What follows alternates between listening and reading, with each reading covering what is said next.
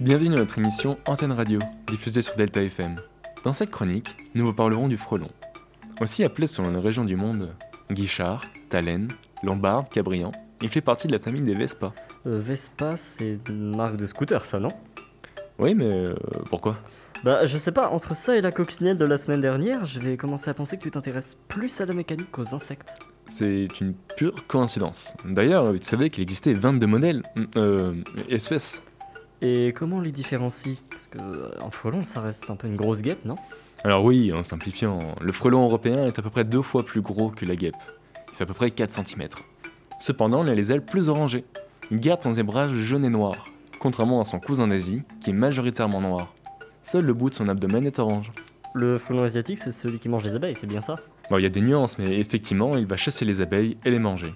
Il pourra aussi s'infiltrer dans la ruche pour voler le miel et les larves. Tout ceci est source de protéines et de sucre. Mais les abeilles, elles font comment pour se défendre alors? Bah, elles l'entourent et battent des ailes près de lui, ce qui le fait surchauffer et mourir. Oh, c'est chaud Le frelon se nourrit aussi de nectar, de sucre dans les végétaux, de sève ainsi que de fruits bien mûrs de préférence. Les insectes et les arachnides sont aussi de bonnes proies. Et lui, il se fait manger par quoi? Bon, ses principaux prédateurs sont des oiseaux comme les mésanges, les pies ou bien les corneilles. Cependant, ça ne dispense pas de craindre l'insecte. Mais un oiseau résiste encore et toujours à l'acupuncteur. Oula, fais gaffe parce que là, nous frôlons les problèmes de droit d'auteur.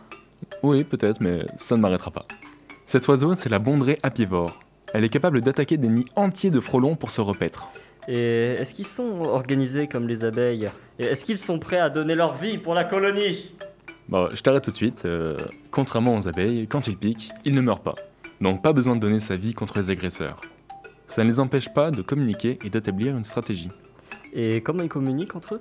Ah, c'est grâce à leurs cuticules, des tout petits poils. Ils produisent avec ceci des hydrocarbures cuticulaires qui sont des phéromones de reconnaissance. Alors, redis-moi ça, mais plus lentement. En gros, ils produisent des gaz chimiques, et selon le gaz, la stratégie sera différente. Ils peuvent défendre et avoir une légère, une légère agressivité, défendre au plus possible, ou bien avoir une agressivité maximale. D'ailleurs, l'arôme de banane, de pommes et d'alcool peuvent déclencher ces réactions. Et au niveau de la reproduction, il y a des trucs à dire? Bien sûr, il y a toujours des choses à dire, mon ami. C'est en automne que la femelle reproductrice de la nouvelle génération quitte le nid en compagnie des mâles pour s'accoupler. Au printemps, chaque reine fondatrice ébauche un nouveau nid, pond quelques œufs et soigne ses premières larves qui deviendront un mois plus tard des ouvrières adultes capables de prendre en charge la construction du nid et l'entretien de la colonie. La reine consacrera alors le reste de sa vie à pondre. Pour nourrir leur progéniture, les adultes attaquent divers insectes ou arachnides qu'ils tuent par des piqûres et avec leurs puissantes mâchoires, y compris des insectes plus gros qu'eux, comme la sauterelle et le criquet. La victime est ensuite mastiquée et régurgitée et donnée sous forme de boulettes aux larves qui développent dans le nid. La durée de vie d'un frelon est de 30 jours. La reine, elle, est d'un peu plus d'un an. Et c'est dangereux pour l'homme, ça? Parce que, bon, je sais que ça fait super mal, mais c'est à peu près tout, non?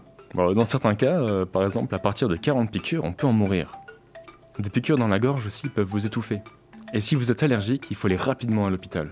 Ah bah, encore un truc à mettre sur la liste des bestioles à éviter, hein, comme les mille pattes ou les araignées. Bah écoute, euh, la prochaine fois on fera les araignées. T'as une espèce en tête? Euh, là, comme ça, j'ai que la veuve noire qui me vient. Bon, on fait ça.